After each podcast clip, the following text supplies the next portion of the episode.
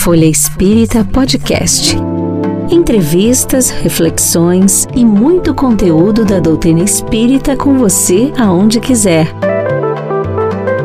Uma produção, editora FE e Grupo Espírita Caibar Schutel.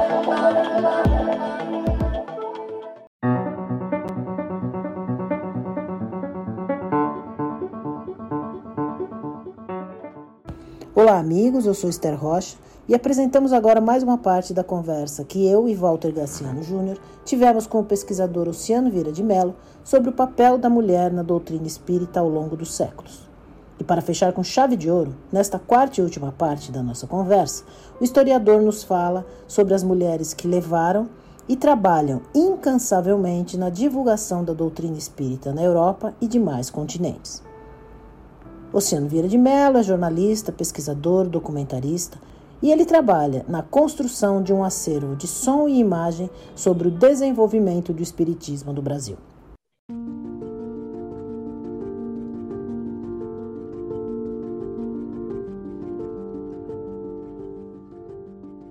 É, você manter, é bem um elo de ligação mesmo, né? Você conseguir manter essas duas pontas, né, unidas, porque acredito eu que aí você tem o estudo perfeito, né?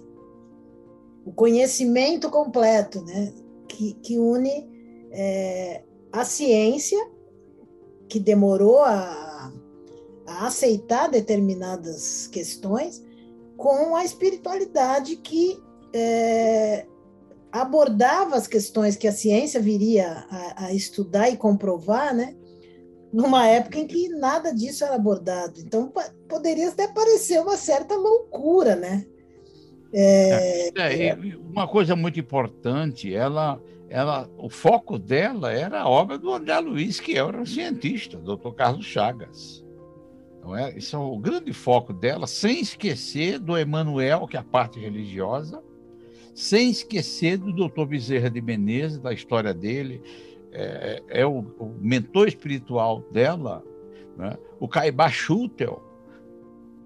Quer dizer, é uma pessoa que veio preparada para fazer esse trabalho, em substituição ao trabalho que seria do médio Valdo Vieira. Quando o doutor Bezerra aparece para ela e fala sobre o trabalho, e está no seu documentário também, né?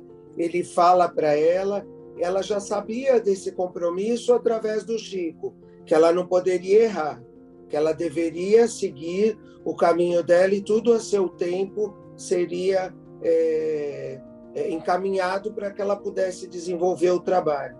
A gente tem por trás dela também o trabalho do Dr. Hernani, Hernani Guimarães Andrade, que tem uma grande contribuição para a ciência também, o espiritismo, e aquele e a história da transcomunicação através dos tempos também dele, não é, Luciano? O doutor Hernani, uh, inclusive, escreveu muito pela Folha Espírita, não é? Exatamente. Foram amigos. Quando eles, quando a doutora Marlene com Freitas Nobre e outras pessoas, o Paulo Rossi Severino fundam a Folha Espírita, ali começa uma, uma nova era, que foi logo depois do Pinga Fogo, com Chico Xavier, começa uma nova era na divulgação. Eles fundam a, a, a, a Fé Editora para editar os livros, né? do, eh, editou o livro do, do Dr. Hernani, e, e, ela, logicamente, assume esse compromisso junto com o Freitas. O Freitas desencarna em 1990, né? 90 ou 92, mas eu acho que foi 1990, porque eu fui no, no, no velório dele. E ali começa uma nova era na divulgação do Espiritismo junto à ciência. Junto à ciência. Essa ciência que ainda reluta em reconhecer a, a, vida depois da morte, a, a reencarnação, mas é uma questão de tempo. A divulgação do Espiritismo. Porque existe um elo, como você falou, bem falou, existe um elo, doutor Bezerra, Caibachuto. A fundação do Grupo Espírita Caibachuto está voltada para o trabalho mediúnico e, e para a divulgação do Espiritismo.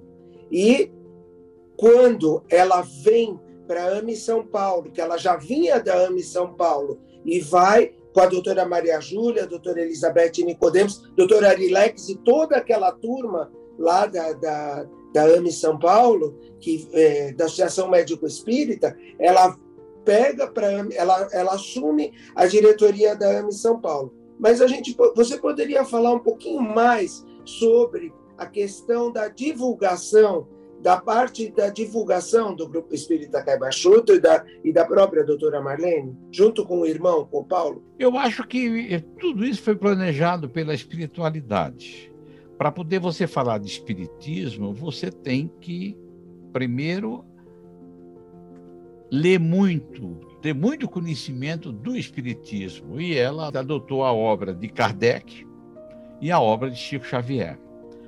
A obra de Chico Xavier ela tem todo o manancial de conhecimentos ali através do André Luiz, que é a ciência, do Evangelho, que é Emmanuel, e do conhecimento humano da história humana, que é Humberto de Campos tudo isso está na obra do Chico. Ela fica ali em Uberaba desde mocinha, na, na comunhão espírita cristã. Depois ela, o Chico, quando muda para o, o, grupo espírita da prece, ela vai bem junto, visitava sempre Chico no grupo espírita da prece. Nós temos, inclusive, até filmagem dela nos anos 80, no grupo espírita da prece.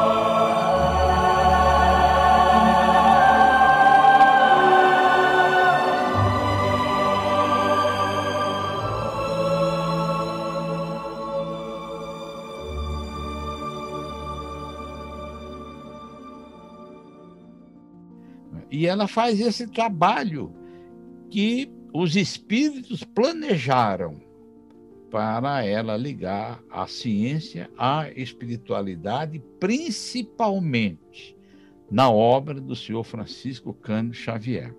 Então, é, a importância. Em, em 1974, no dia 2 de abril, 18, dia do nascimento de Chico, 18 de abril, eu acho que é 18 de abril, que é a data do, do lançamento em Paris do livro dos Espíritos, eles fundam uma folha espírita. Quer dizer, o, o Freitas Nobre era um jornalista, deputado federal, fundador do antigo MDB, junto com Ulisses Guimarães e Franco Montoro, e ali ele, ele tem. Lembre-se que nessa época nós estávamos sob ditadura.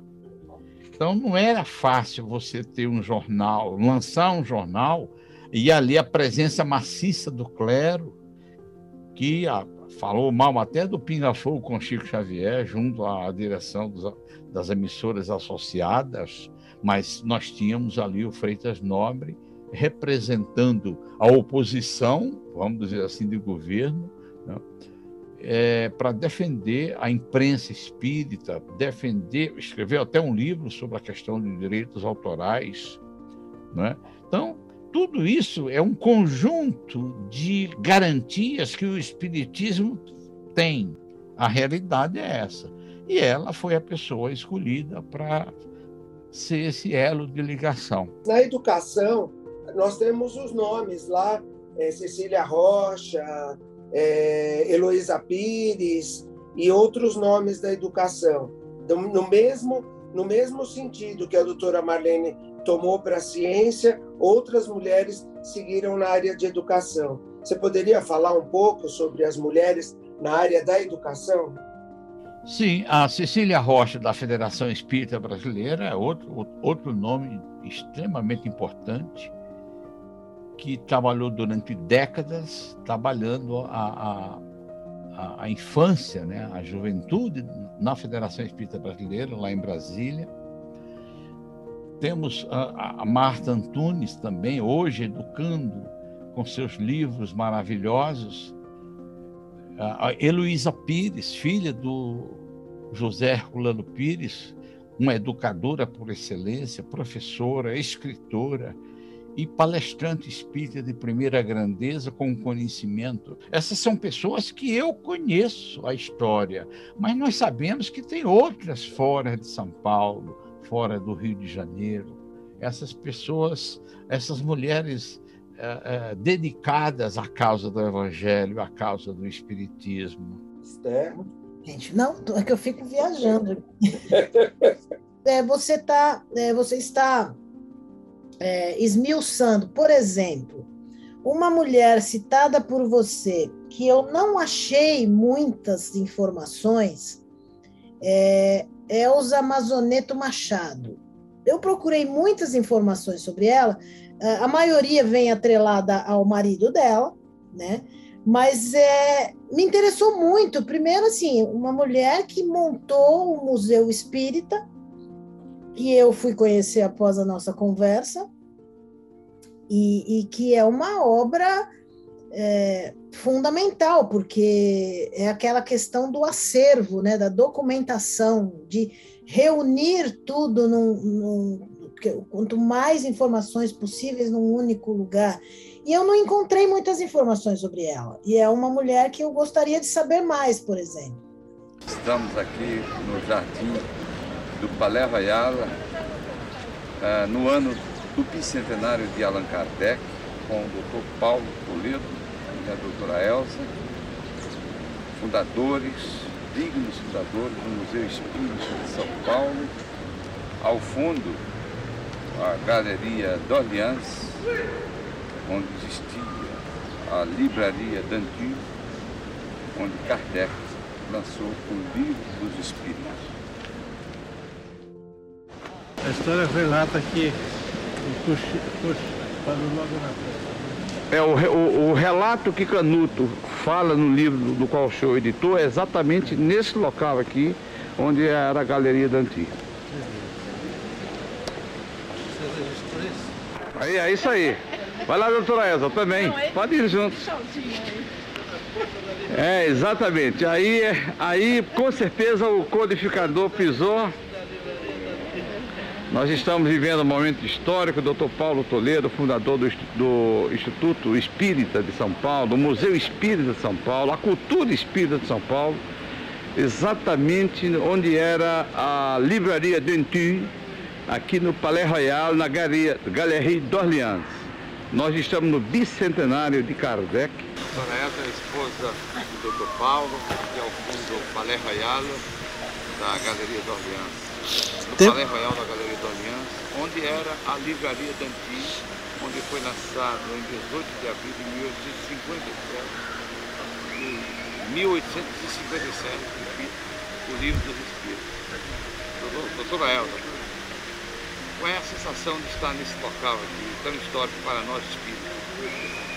Bom, é, um, é uma situação muito histórica, porque no dia do lançamento do livro, quando Kardec veio buscar a, a edição, o, o, o jornalista, o editor, havia falado que já haviam sido vendidos 50 livros, não é? Até a tardinha. E ele citou que a, a como é que chama, Jorge Sand tinha é, pego dois livros, um para ela, outro para Vitor Hugo. Doutora Elza, eu vi que a senhora, enquanto nós estávamos aqui gravando com, com o doutor Paulo, a senhora ficou andando aqui, sentindo a atmosfera do Palais Royal. Deu para viajar um pouco? Deu. Deu. Conte-nos então essa viagem. Ah, uma viagem onde você quem sabe quantas vezes Kardec não sentou-se aqui com a esposa, meditando. Com a, com a doce Amelie. Com a doce Amelie, meditando. A Elza Mazoneto Machado, ela era, junto com o Paulo Machado, né, são dois advogados aqui da Lapa, em São Paulo. Eles se conheceram ainda nos anos 40, participaram da primeira reunião de juventude espírita realizada por Leopoldo Machado, no Rio de Janeiro, no final dos anos 40. Com o marido, ela funda o Museu Espírita de São Paulo, mas antes do Museu Espírita de São Paulo, eles, eles fundaram o Lar da Família Universal. Esse Lar da Família Universal, com o passar dos anos, tornou-se o Museu Espírita de São Paulo. Então, ela dedicou toda a sua vida a formar esse acervo junto com o marido. E esse acervo, ele hoje pertence à cidade de São Paulo, pertence aos espíritas, onde nós tivemos a satisfação de contribuir com a nossa presença para poder é, catalogar, para poder fazer a reforma no museu, porque esse museu ele foi doado à Federação Espírita Brasileira. No final da vida deles, eles procuraram a FEB e fizeram a doação desse museu, do acervo, do, dos imóveis que abrigam esse museu. Então, esse museu foi fundado pela doutora Elza, né? a advogada Elza Mazoneto Machado.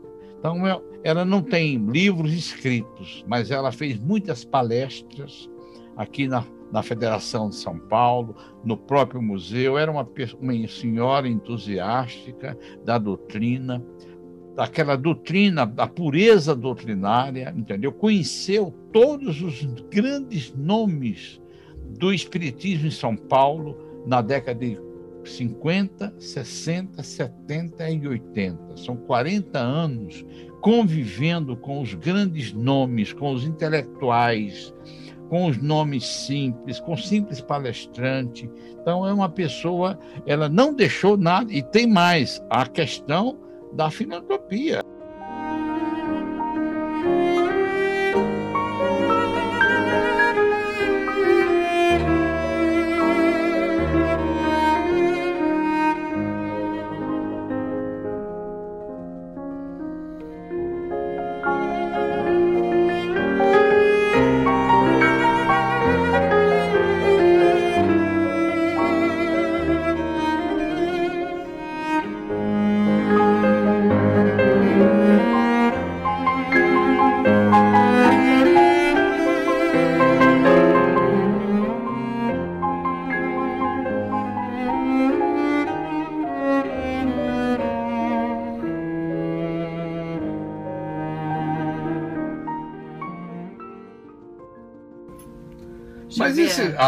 Senhora prefere que essas coisas vão para o museu ou para o sebo?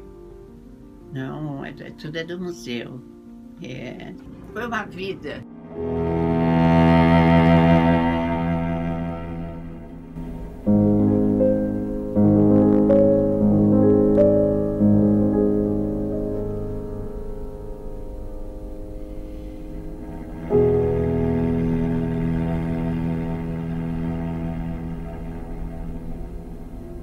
Nos últimos dez anos, a questão das cestas básicas. Era uma pessoa que tinha um, um amor incrível por Allan Kardec.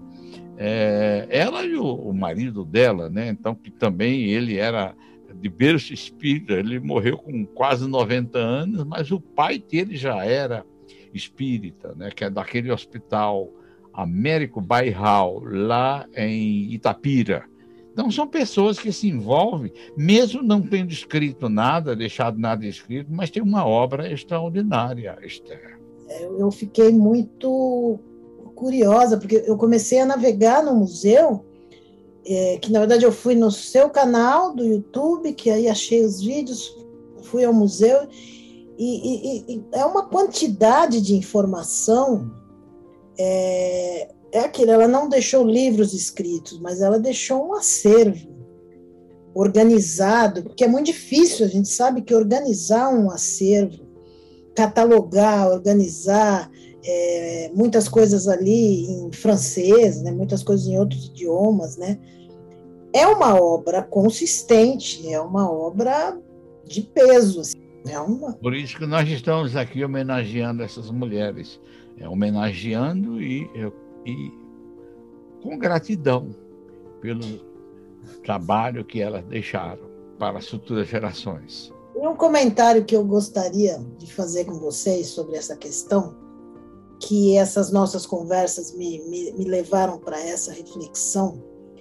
É, nós, eu, a minha geração, nossa geração, nós crescemos vendo, acompanhando e, e vivendo é, as pessoas revolucionárias, né, muito, infinitas pessoas revolucionárias que cada uma em sua área marcaram a, a, assim, né, cravaram os seus pés na história é, com as suas posturas, com seus livros, escritores e tal, mas em muitos casos o, a, o termo revolucionário ele vem muito atrelado a, a, uma postura mais agressiva ou às vezes intransigente, que não é inválido, é, faz parte do, do mundo, da, da realidade que nós vivemos. Mas é, essas mulheres todas que você está nos, nos, nos apresentando de uma maneira mais profunda, é, a gente eu, eu, eu, passei a entender que é, a vanguarda, o revolucionário, o à frente do seu tempo, ele pode sim, e ele vem sim uh, acompanhado de uma doçura que você fala, né, das mulheres, das mães, das meninas, né, de uma de uma postura que você não precisa e eu tenho pensado muito nisso, você não precisa ter uma postura agressiva para você apresentar a vanguarda, uh, o, o, uh, o avançado, enfim, você e essas mulheres todas, cada uma a seu tempo, da sua maneira, com um determinado entendimento que a época lhe proporcionava, elas nos, eh, nos mostram que é, é, possível também caminhar, e, e, e, a doutora Marlene é um exemplo, é, com doçura, né? Porque você olha para essas mulheres, você vê um, um colo, né? O colo de uma mulher, o abraço de uma mulher, o acolhimento, isso é, eu, eu considero muito importante essa reflexão.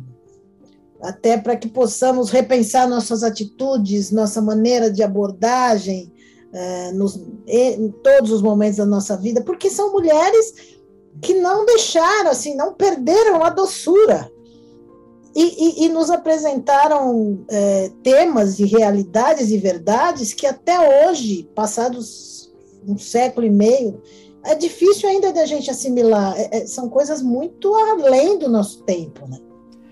É, e essa ternura da mulher na doutrina espírita, ela fica bem clara, né, com o trabalho que elas produzem como mães, como esposa, como filhas. Né? Então, a doutrina espírita tem essa capacidade de trazer e deixar indelével essa marca da presença da, das mulheres na doutrina. Na segunda metade do século XX, é, mais ou menos, no, no, no, mais ou menos na segunda metade, o Espiritismo entra na universidade. Nós temos hoje, agora no século XXI, inúmeras teses sobre o Espiritismo. E nós temos nomes dentro da, da universidade, como, por exemplo, o doutor Irvênia Prada, que assume uma, que tem um peso enorme dentro da Universidade de São Paulo. Ela tem uma a cadeira na Universidade de São Paulo. Você tem, é, você poderia falar um pouco sobre a doutora Irvênia Prada? A doutora Ivênia Prada, ela dedicou-se a um assunto muito importante que muda de amor que as pessoas têm pelos animais. Ela é um espírita cientista e defende o legado de Allan Kardec, da, da codificação espírita, da, do cristianismo redivivo, com um assunto que toca o coração das pessoas, que é a questão da alma dos animais faz palestras no mundo inteiro, doutora Irvênia Prada. É, e é dedicadíssima à doutrina. Isso que é muito importante, porque às vezes você tem uma tese espírita, tem uma, um pensamento, mas não se engaja. Nós estamos falando de uma doutora da USP, a Universidade de São Paulo, que é a mais importante do país, da América Latina, onde ela se engajou na doutrina espírita, explicando a obra de André Luiz, a obra de Chico, juntamente com a questão dos animais, dos nossos irmãozinhos, que, tem, que também tem sentimento, tem alma. E, além disso, ela levanta uma bandeira em defesa dos animais. Irvênia Prada. Ela, ela tem dentro, é, e essas, essa, as universidades, a Unicamp, a Universidade de São Paulo e outras universidades é, pelo, pelo país, eles têm núcleos de estudo espírita ali dentro.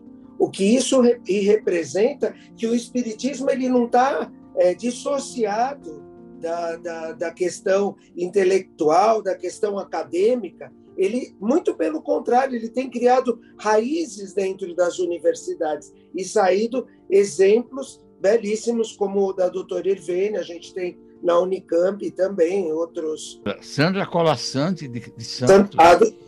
Márcia é? Colassante. Márcia Colassante, Márcia Colassante, minha amiga querida, se você estiver ouvindo esse programa, me perdoe de ter errado seu nome. E ela é uma das fundadoras do, do, do Centro Espírita é, lá em Santos, né? João Cabete, não é? João Cabete. Já fiz duas, duas palestras lá. Ela já esteve aqui no Museu Espírita de São Paulo, ao nosso convite, fazendo palestra. É uma, ela também é outra pessoa que nós não podemos esquecer esse nome. Doutora Márcia Colassante, lá de Santos, se engajou com a doutora Marlene Nobre na questão da ciência e da espiritualidade. Nós temos também a, a, na, Uni, na Uni, Unisanta, lá em Santos, né, também o trabalho deles ali dentro da universidade, é, onde eles fazem o curso de é, Medicina e Espiritismo, ali com o Dr. Flávio Brown e, e, outros, e outros, a esposa dele, a Giovana Campos, que é também psicóloga e, e trabalha nesse sentido também, ali em Santos. Walter, eu acho que para encerrar essa questão da, da mulher inserida na doutrina espírita, na educação, nós não podemos esquecer de um nome extremamente importante, embora muitas pessoas tenham assim uma, uma visão diferente dela, é, mas é uma pessoa dedicada à educação, tem livros publicados, tem, um, tem assim um amor à doutrina, um amor a, a, a Kardec que adora Encontre. Dora Encontre, sem, sem dúvida. Dora Encontre é uma grande educadora. Ela, ela, ela tem um jeito, jeito dela, nós temos que respeitar isso, porque nós somos espíritas e sabemos, mas reconhecemos o trabalho da Dora Encontre. Nós estamos falando de mulheres então, nós não podemos esquecer dessas pessoas que dedicam sua vida à educação, ao espiritismo, não é? mesmo tendo alguma divergência. Isso é normal, faz parte de nós humanos. Dora Encontre é uma gigante no espiritismo. Nós não podemos, como eu disse, mesmo não concordando com ela, como também de pessoas que não concordavam com a doutora Marlene Nobre, eu dava risada junto com ela. Falei, doutora, tem pessoas que não gostam do que a senhora fala. Mas isso é normal, faz parte da nossa evolução. Não é? Então, e adoro encontre. É, é uma pessoa especial, eu admiro muito. Recentemente, ela foi uma roteirista de uma série de televisão sobre Allan Kardec. Passou na TV Cultura, passou na TV a cabo, entendeu? Tem vários livros publicados, livro de educação, baseado em Comênios, em Pestalozzi, em outros educadores do século XVII, XVIII, XIX. E ama Kardec também, como nós amamos Walter e Esther. Tem um amor profundo por Allan Kardec, por Herculano. Fundadora da Associação Brasileira de Pedagogia Espírita que tem um grande site com estudo. Nós não podíamos de, de, de, deixar de falar da Dora Encontre também. Não. Em Busca de Kardec, um trabalho que foi feito é, é, pelo Brasil, pelo França, é, enfim, vários países, montando a história de Allan Kardec, a biografia dele, junto com, com, com, todo, o, com todo esse processo. E também é, trazendo a educação para dentro, a educação, não só a educação espírita, mas a educação é, formal, a educação formal, através de convênios, como, como você falou. Mas eu tive aula com ela na USP, eu fiz pedagogia na USP, cheguei a ter aula com ela, com a Dora Encontro. É, a Dora Encontro é uma, é uma da, da, da, das pessoas formada pela Universidade de São Paulo. E ela abraçou o Espiritismo com amor. Né? O engajamento dela é uma coisa impressionante. Então, que essas mulheres recebem, recebam a nossa homenagem, o nosso carinho e a nossa gratidão. Podemos falar agora da, das internacionais, não é? Você falou na nossa conversa anterior é, da Elza Rossi e das mulheres que realizam um trabalho fora do Brasil. Eu me recordo de uma vez no, no Caibar, numa das terças ou quartas-feiras, enfim, é, ter ouvido a doutora Marlene, recém-chegada de uma das suas viagens internacionais, é, falando da importância é, de, se, de se levar essa, essa, essa, de se levar a doutrina, se promover a doutrina é, na, na, Europa, na Inglaterra, enfim, nos lugares na, na, internacionalmente e até ela falando os motivos pelos quais ela também se dedicava muito a isso, né? Toda a questão espiritual da França, enfim, que foi o berço do, do, da doutrina, mas é, que também passou um tempo um, tanto, não sei se, se, é correto eu dizer, afastada, ou enfim, a, a coisa não, não permaneceu efervescente é, nesses séculos todos. Então, eu gostaria que você falasse dessas mulheres, e nós temos brasileiras, que eu conheço mais o trabalho da Elza Rossi, porque já tive o prazer de, de entrevistá-la para a Folha Espírita, mas do trabalho que essas mulheres estão fazendo fora do Brasil, é, para a comunidade brasileira e também, é, não somente para a comunidade brasileira, eu gostaria que você falasse um pouquinho delas. A partir dos anos 1960, no início dos anos 1960, o Divaldo Franco ele começou a fazer palestras no exterior.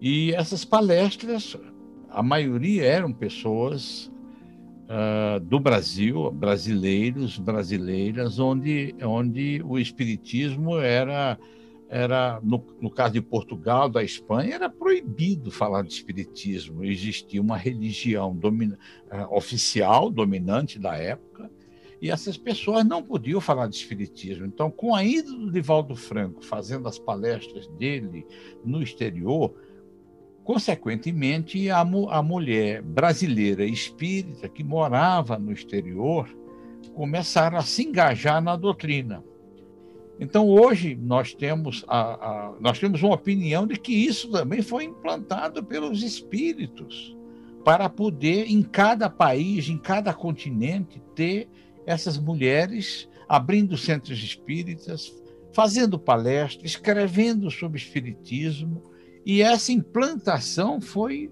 demorou um bom tempo para acontecer, mas principalmente a partir dos anos 1980 é que as, as, as mulheres começam a serem, é, em cada região, abrir seus centros espíritas. Eu começaria com uma que está lá há mais de 30 anos, que é a Elza Rossi. A Elza Rossi é uma, é uma paranaense, radicada em Londres há mais de 30 anos, e, e ela está engajada no movimento espírita não só no Reino Unido, que é a base dela, lá no BUS, mas também em outros países da Europa. A Elsa Rossi está lá até hoje. Ela fez um trabalho, no, eu lembro da Elsa, no, em 2004, quando houve a comemoração em Paris dos 200 anos de nascimento de Allan Kardec, a Elza Rossi era uma das primeiras pessoas, estavam ali, nós participamos, junto com a doutora Marlene, da organização do evento lá em Paris. A Jussara Korngold, de Nova York, um centro espírita em Nova York, também é outro espírita aqui de São Paulo, engajada no movimento espírita internacional. Tem um centro espírita em Nova York. E a Jussara hoje, no ano 2022, ela é ela é a secretária-geral do, do Conselho Espírita Internacional. Então, é, olha que engajamento. É uma tradutora, traduz livros espíritas para o idioma inglês. Né? Então, é uma pessoa muito envolvida. Andrea Marshall.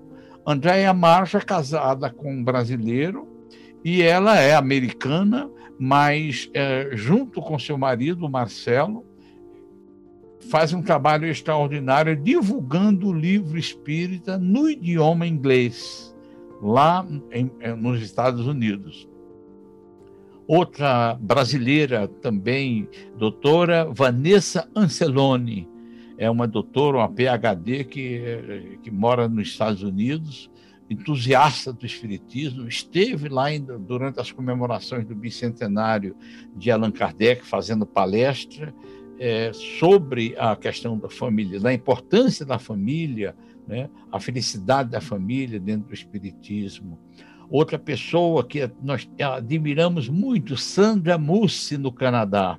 São pessoas que abriram centros espíritas, que fazem palestras, que criam em torno de si uh, uh, outras pessoas, né, outras mulheres com seus filhos, com seus maridos, para divulgar a doutrina espírita, seja na ciência, seja na filosofia, ou seja na religião espírita.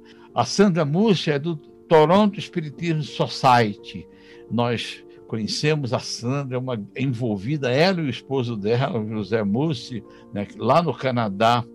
A Gorete Newton, na, na Suíça. Então, veja bem, nós temos aí no Reino Unido, nós temos Estados Unidos, é, três pessoas nos Estados Unidos, né?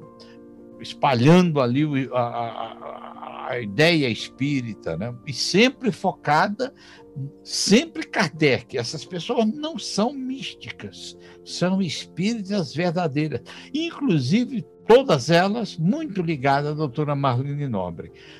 Agora, de Newton, como eu estava dizendo, é da Suíça, da cidade de Winterthur. Tem um centro espírita belíssimo, ali juntando os brasileiros, suíços, pessoas ali dos países vizinhos. Então, ela faz um trabalho há mais de 20 anos. Né? A Cláudia Bonmartin, que está há mais de 50 anos na, em Paris, divulgando o espiritismo, é a grande tradutora do Divaldo Franco nas palestras do, do Divaldo na França, na Bélgica. Nós temos aí em Paris, ela é a grande, ela foi ela que organizou junto com outros outros uh, espíritos de Paris o, o, bicentenário de Allan Kardec em Paris. Né? A Anitta tem um centro espírita, eu esqueço, eu já estive lá, a Anitta tem um centro espírita em Paris, uma terra que não tinha mais espiritismo, a, a, a Regina Zanella em Milão, onde tem um centro espírita, divulga o espiritismo, inclusive na televisão italiana. Imagina você divulgar o espiritismo na terra do Papa. São essas mulheres admiráveis. Né? A Rejane Planner, Rejane Plana em Viena, no Centro Espírita Allan Kardec em Viena é uma grande cientista da, da ONU, trabalha na ONU, é, a Regiane Plano com outras pessoas lá, a Maria Moraes na Holanda. Todas essas pessoas uh, convidaram a doutora Marlene Nobre para falar de espiritismo e ciência, de espiritualidade e ciência. Então, a, a doutora Marlene Nobre conhe, conhecia todas essas pessoas, né? a, a Rejane, a Regina, e a Janete Duncan no, no, Reino Unido. Essa Janete Duncan é uma história muito interessante. Ela tá a câmera lá no Pinga Fogo pega assim um auditório no Pinga Fogo e ela está assim admirada no centro do auditório ouvindo e vendo Chico Xavier no Pinga Fogo. Ela, ela, ela tinha assistido pela televisão Pinga Fogo 1, no Pinga Fogo 2 ela participa e vai fundar Centro Espírita em Londres. Olha que beleza que essa mulher extraordinária, Janet Duncan. A Isabel Saraiva tem um centro espírita em Portugal, é uma grande dama do, do, do espiritismo em Portugal. Doutora Maria das Graças Simões Ender, do Panamá, desempenha uma função muito importante divulgando o espiritismo. É uma brasileira radicada no Panamá, que tem o Centro Espírita, é, faz parte do Conselho Espírita Internacional. Então, são essas mulheres extraordinárias, mulheres espíritas cristãs, todas elas cristãs, com exceção da, da dona Sônia Moscati, que é, é, espí, é judia espírita. A gente poderia falar um pouco sobre a mediunidade, as mulheres na mediunidade, a contribuição da mediunidade das mulheres na. na... O, o Walter, Mas contempor, contemporâneo. Essas mulheres que nós falamos, todas elas eram médiums. É muito importante deixar isso gravado, porque essas mulheres estudiosas do Espiritismo, do cristianismo redivivo, ela, elas eram presidentes de centro espírita, diretoras de centro espírita, mas também eram médiums. Eram pessoas que cuidavam não só da sua mediunidade, desenvolveram, educaram sua mediunidade, como também educava espíritos para poder esses espíritos serem atendidos na fraternidade espírita cristã, explicada pela doutrina espírita. Então, todas essas pessoas envolvidas no na casa espíritas que nós mencionamos, elas eram também médiums. Raramente você não tinha uma, uma médium aí, porque quando você estuda o espiritismo, quando você se entrega, se engaja no espiritismo, uma das coisas que você tem que fazer é estudar. Aí você estuda o Evangelho de Jesus através da obra de Emmanuel, você estuda a ciência através da obra de André Luiz, estuda a, a história universal, as revelações da humanidade, da filosofia espírita, através da obra de Humberto de Campos, e também estuda a questão da mediunidade, toda ela baseada no livro dos médios, que é a continuação do livro dos espíritos, é bom que se diga isso, que tem pessoas. É, tem o nome do livro dos médios, mas ele é a continuação do livro dos espíritos. E também do Evangelho segundo o Espiritismo. Né? Então, essas pessoas elas se engajaram na doutrina, mas também se engajaram no seu desenvolvimento ou estudo, tem pessoas que falam desenvolvimento mediúnico, ou, ou estudo, educação mediúnica. Então, todas elas estão envolvidas nessa mediunidade. Isso, isso é importante. E outra parte também assim importante dentro desse, desse conceito das mulheres espíritas é a prática da caridade. Todas elas dirigem centros espíritas dedicados ao trabalho assistencial, porque são os pilares da, da, da, do espiritismo, não é? Como você você falou, é o estudo, a mediunidade e o trabalho assistencial e o trabalho em favor do próximo. Embora que, logicamente, dentro do próprio trabalho delas de estudo, é, é trazem grande contribuição para o trabalho assistencial também da humanidade como sociedade. Sem dúvida. Então, em toda casa espírita, você vai ter uma. Vai ter as mulheres cuidando dessa parte assistencial, cuidando do seu desenvolvimento ou educação mediúnica e, e cuidando de preservar, divulgar a doutrina espírita conforme a codificação do senhor Allan Kardec. Podemos falar agora da Semana de Arte Moderna? Podemos. Isso é muito, vai ser muito, é muito importante também. 2022 é o ano em que a intelectualidade brasileira comemora o primeiro centenário da Semana de Arte Moderna que aconteceu aqui no Teatro Municipal de São Paulo. E nós temos duas personalidades que participaram dessa Semana de Arte Moderna que, vamos dizer assim, 40 anos depois, na doutrina espírita, levadas por Chico Xavier, que é a Anita Malfatti. Anita Malfatti, ela conhece Chico, Chico se reuniu algumas vezes com ela, aqui em São Paulo, e também a Tarsila do Amaral, uma grande artista que na época participou com Oswald de Andrade, com outros intelectuais, Vila Lobos, né, Victor Brecheret, outros grandes nomes da intelectualidade brasileira, juntamente com Anitta, juntamente com a Tarsila. E essas duas mulheres, sempre que Chico Xavier vinha a São Paulo, ela, com a mediunidade extraordinária dele, ele percebia que elas estavam chamando Chico. Então, quando Chico vinha para São Paulo, ele pedia para dona Nena Galves, que é o nome que a gente já falou aqui anteriormente, ele ficava na casa da dona Nena e ele pedia para que dona Nena e o seu Galves levasse ele até a presença da Tarsila do Amaral, por exemplo.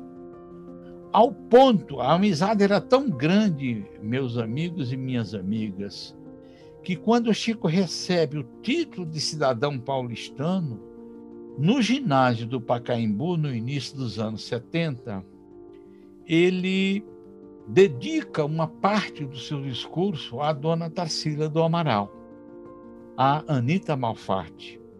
Essas pessoas da intelectualidade paulistana que também, no final de suas vidas, adotaram o Espiritismo como sua filosofia religiosa. Então, no Espiritismo também tem isso, né? Mulheres intelectuais. Existe livro especializado em mulheres médiums. E lembro-me agora de uma mensagem de Emmanuel dizendo que todo artista é um médio de Deus. Todo artista contribui com a evolução espiritual da humanidade através de sua arte. Então a gente não pode esquecer, nesse ano do centenário da Semana de, de Arte Moderna, que aconteceu no Teatro Municipal de São Paulo, onde os intelectuais do Brasil, de São Paulo e do Brasil, é, modernizaram a maneira de ver a arte. E, Oceano, uma curiosidade minha. No caso da, da Anitta Malfatti e da Tarsila do Amaral, é, elas chegaram a produzir algo que, que, que elas tenham atribuído a essa descoberta da espiritualidade, a esse contato com a espiritualidade que elas tiveram? Nós não temos pesquisa nenhuma a esse respeito. Tudo que sabemos das duas é que o Chico se encontrava com elas, elas queriam se encontrar com o Chico, mas o Chico, com sua mediunidade, já captava e quando chegava em São Paulo, pedia para os Galves levar ele até a presença dessas pessoas e elas tinham um carinho especial por ele. Inclusive, a Tarsila do Amaral era muito confidente do Chico. Ele diz isso.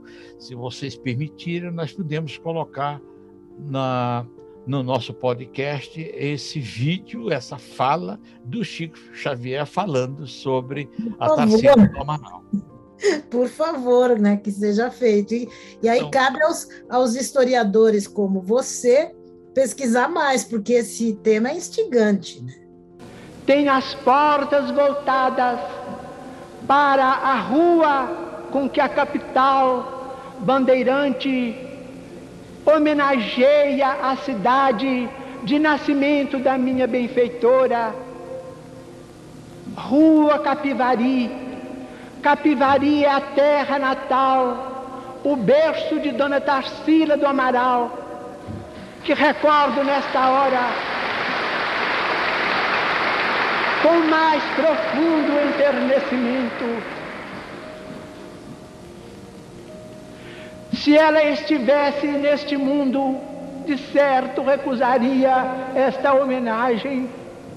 Mas Dona Tarsila do Amaral já não se encontra mais em, entre nós.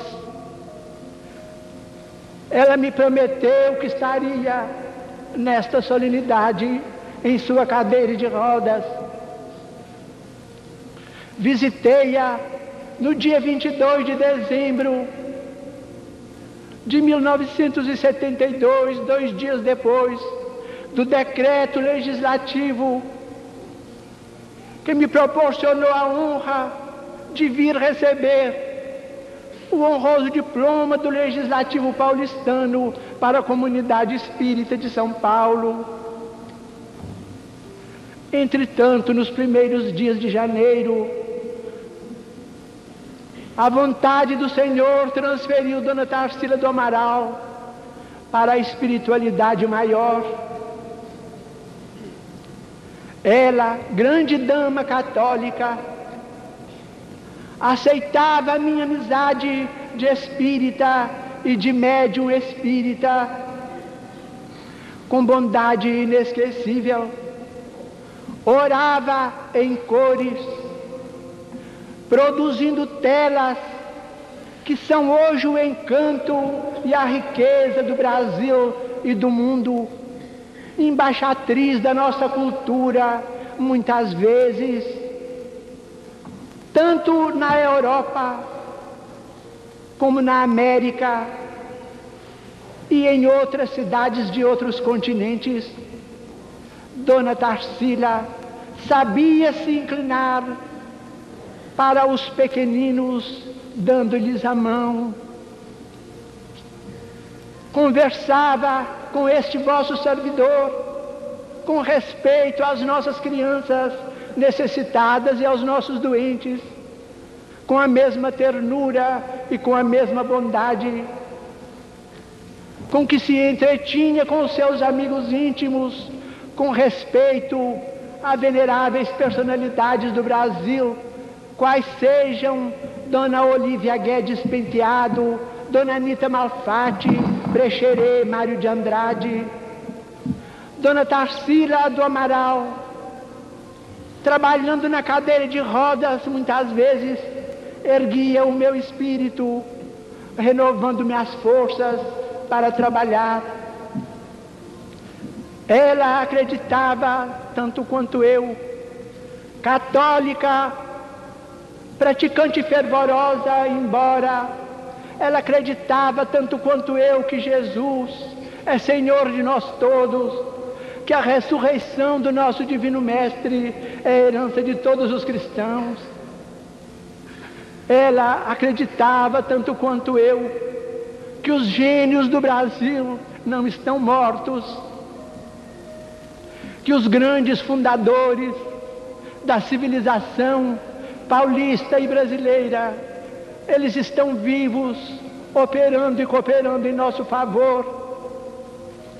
Eles nos auxiliarão, ela acreditava e também eu, a humanizar a tecnologia do mundo moderno e nos auxiliarão a conservar a nossa fé cristã, as nossas tradições, os nossos lares, a preservar os nossos templos, sejam quais forem as nossas confissões de fé, desde que Jesus brilhe no campo dos nossos pensamentos e das nossas emoções.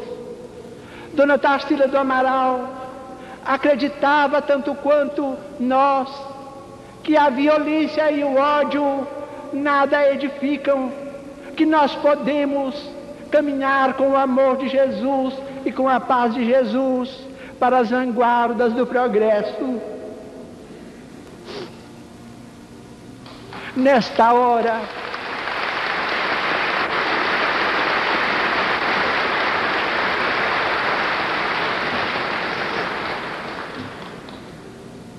em que penso em Dona Tarsila do Amaral, como penso em minha mãe, no espírito de minha mãe que está presente, que me abençoa e a quem peço também para abençoar-vos todos. Penso.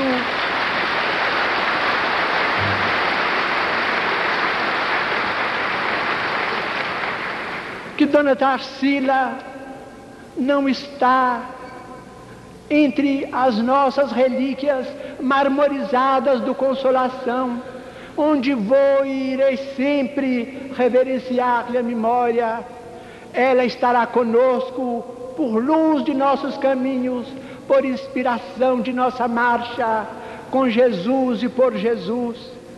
E porque as lágrimas barram as minhas palavras, abraçar com muito respeito na Igreja Câmara Municipal de São Paulo, toda a cidade de São Paulo, com todos os seus representantes, com as suas indústrias, com as suas instituições culturais, com os seus templos religiosos, com os seus ideais, com as suas tradições históricas, com tudo que São Paulo representa para nós todos no Brasil.